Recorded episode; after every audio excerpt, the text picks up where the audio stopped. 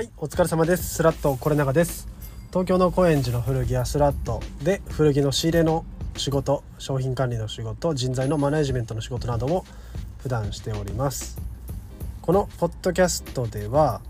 えーと、最近買った古着みたいなライトな話から実際に古着屋で働いていて悩んでいることみたいな若干ヘビーなことまで古着に関することその周辺のことをざっくばらに話したいと思っています。というわけで前回初めて更新したんですけれども早くもインスタのストーリーでリアクションいただいた方が何人かいらして聞きましたみたいな感じのコメントをいただける方がいたんでめちゃくちゃ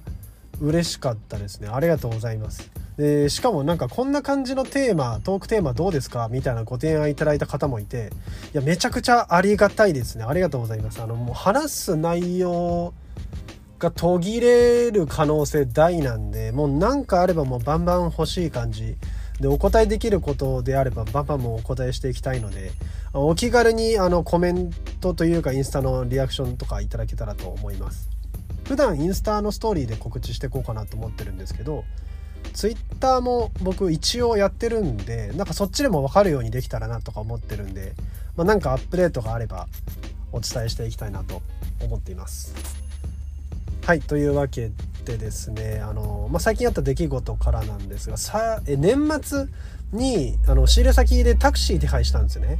で普段タクシー使わず会社の車で現地で移動してるんですけど年末はスタッフ全員帰ってくるんでまあ車を社宅に置いて空港までタクシーで行くみたいなのが割と恒例なんですね。で僕タクシー手配したんですけどその現地のローカルのタクシーがまあ結構ひどくて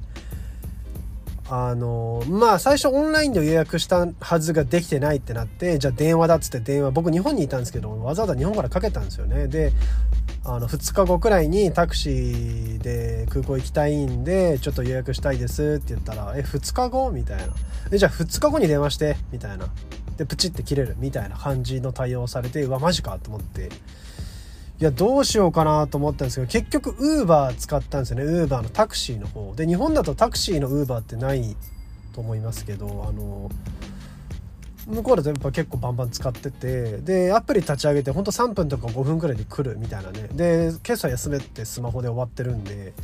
まあ、チップとかちょっとあのスマホ上で払いますけどいやでもめちゃくちゃ快適で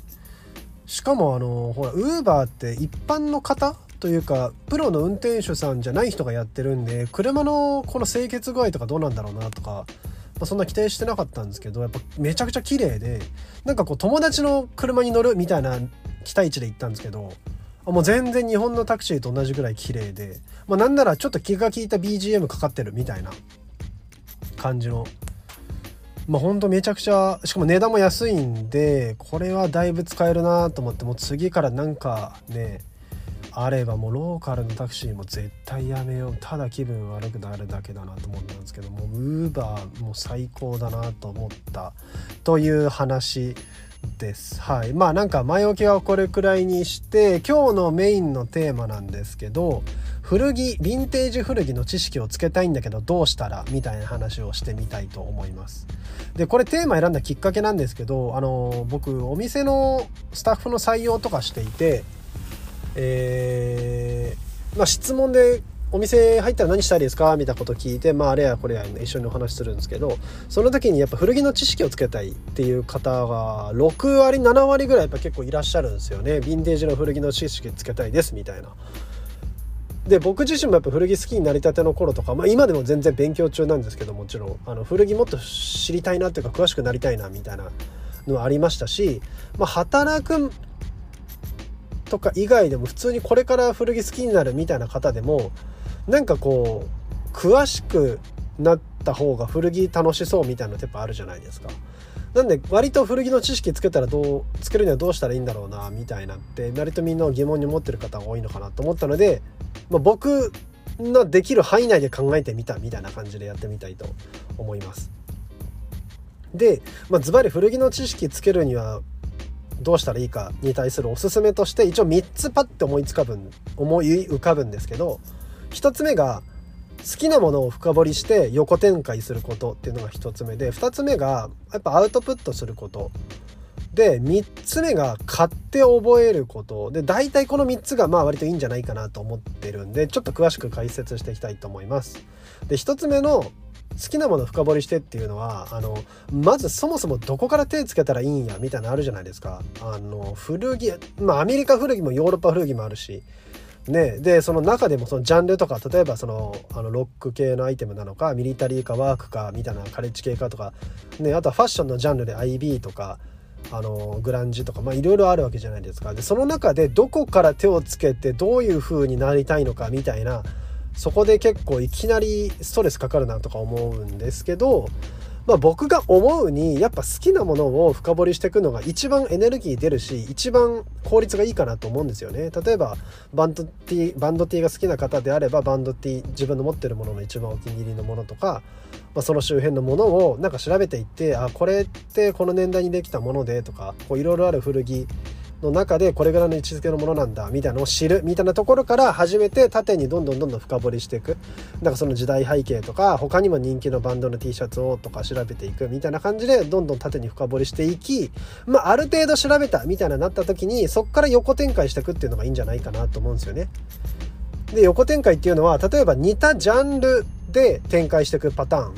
例えばバンド T だったらちょっとこうロックグランジテイストみたいな割と相性いいじゃないですか。なんでじゃあちょっとモヘアのカーディガンとかモヘアのニットとか調べてみようかなとかあとは革ジャン調べようとかこうあとはなんかこうなんだなヒッピーとかのつながりでミリタリー調べてみようかなとかっていう風に横にこうジャンルないしはアイテムのくくりで広げていくっていうの方法とかあとはさっきも言ったようにこうファッションのこうスタイリングのくくりなんかこうフレアのパンツとかと合わせるのであればあのそういうこうベルボトムとかのジーンズに調べてみたりとかその背景とかを調べてみるとかっていう風に横展開していくのとかあとは、えーと、そのものの素材とかっていうので横展開するのもいいんじゃないかなと思うんですよね。例えばバンド T シャツ80年代90年代の T シャツにしろやっぱ T シャツは T シャツじゃないですか同じ年代に作られた。なんで、えー、袖がシングルステッチなのはカレッジ T シャツであれアウトドアの T シャツであれ一緒だなとかあとこれとこれの T シャツのボディ一緒だなとか、ね、チャンピオン T シャツはこうあんまりバンド T ないなみたいなわかんないですけどそういう風にこう素材とか作りみたいなのはやっぱジャンルを横断してこう普遍じゃなくてこうなんだろうななんか幅広いじゃないですか。この年代はこういう風な作られ方がしてるみたいなのって結構ジャンル横断して横に展開できるんでそういうのとかもいいんじゃないかなっていう風に思ったっていうのが一つ目の好きなものを深掘りして横展開するっていうの話が一つ目。で2つ目がアウトプットするっていうのはもうまさにこのままなんですけど人に話すとかあとはお店に行って服を触ってみるとかっていうのをめちゃくちゃいいんじゃないかなと思います。やっぱなんか知って入れるだけじゃなくてそれをもとにこう行動とかなんか発言するみたいなことでこう外に出すみたいなことで割とこう身につくみたいなのも結構あると思うんで古着屋で働いてる方だったらまあズバリお店で取り扱ってる商品調べてそれを接客でねその知識使ってお話しするみたいなのとかめちゃくちゃいいと思いますし、まあ、働いてない方だったりしてもなんかこう今 SNS とかやっぱあるじゃないですか。そういうところでまとめて書いてみるとかあとまああとはライブ配信とかありますからね。なんかそういうのでこうリアルに人に向かって発信するみたいな。まあお店でそれこそちょっと働いてる人になっちゃうんですけどライブ配信とか結構やってるじゃないですか。週末前とか。ああいうとことかでね入荷品がこういうのが入ってでそれはどういう商品でみたいないるのはめちゃくちゃいいアウトプットなのかなとか思っています。はい、っていうのが2つ目で3つ目なんですけど、まあ、買って覚えろっていうのはこれも昔から結構言われるなと思ってて、まあ、要は古着をこうなんだろうななんかネットで調べたら本読んで調べるのもいいんだけど、まあ、実際にお金払って買って着てみることが古着の知識つけるのにはいいよみたいな話をやっぱよく言われるんですよね。まあ、特に若いうちはこう頑張ってでも買えみたいなそういうことをよく古着屋に入りたての時とかは言われたりとか昔はあったみたいですけどまあ、もちろんお金はね必要になってくるんでそれどうするみたいな別の問題はありますけどまあ買って覚えるみたいな僕自身もめちゃくちゃおすすめです。でなんで買って覚えるがいいのか買って覚えるとどうやって知識がつくのかみたいなところをまあちょっと補足して話してみたいと思うんですけど僕が思うに2つあって1つ目はえ、っとやっぱ買って聞いて着こなすみたいなことをしていく中でしか気づけないその商品の特徴とかみたいなものがやっぱりあったりするっていうのが1つ目。で2つ目があのサンクコスト。要はお金を払っ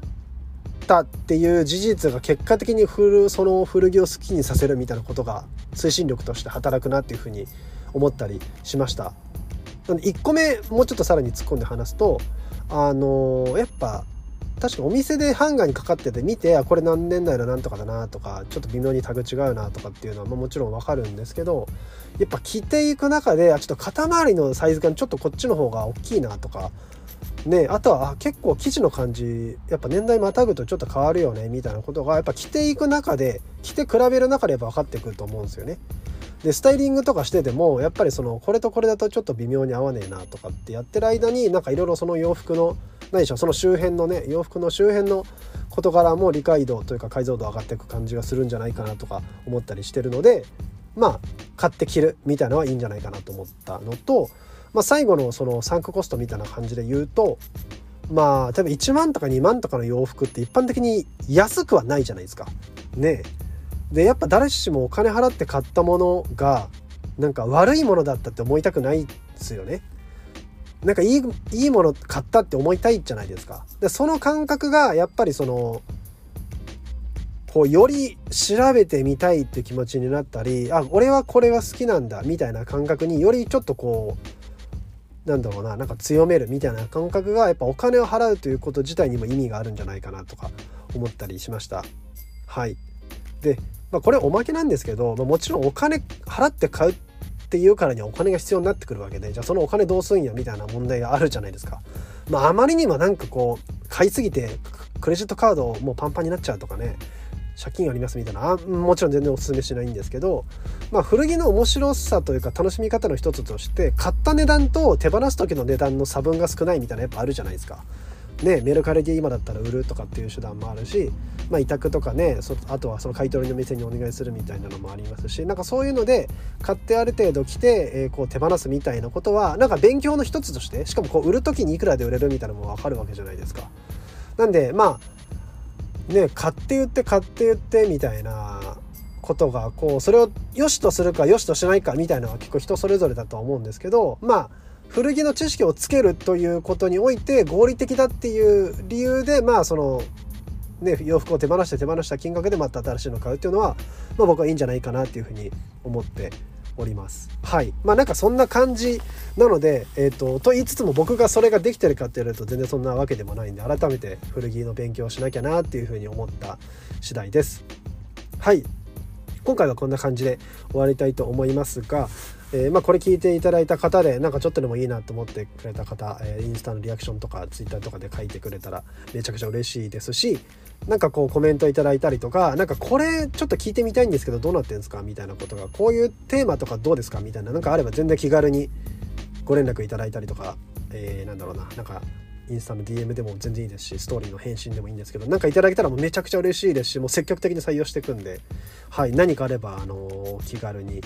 という感じです。はいじゃあ今回はこれで終わりたいと思います。最後まで聞いていただいてありがとうございました。それでは失礼いたします。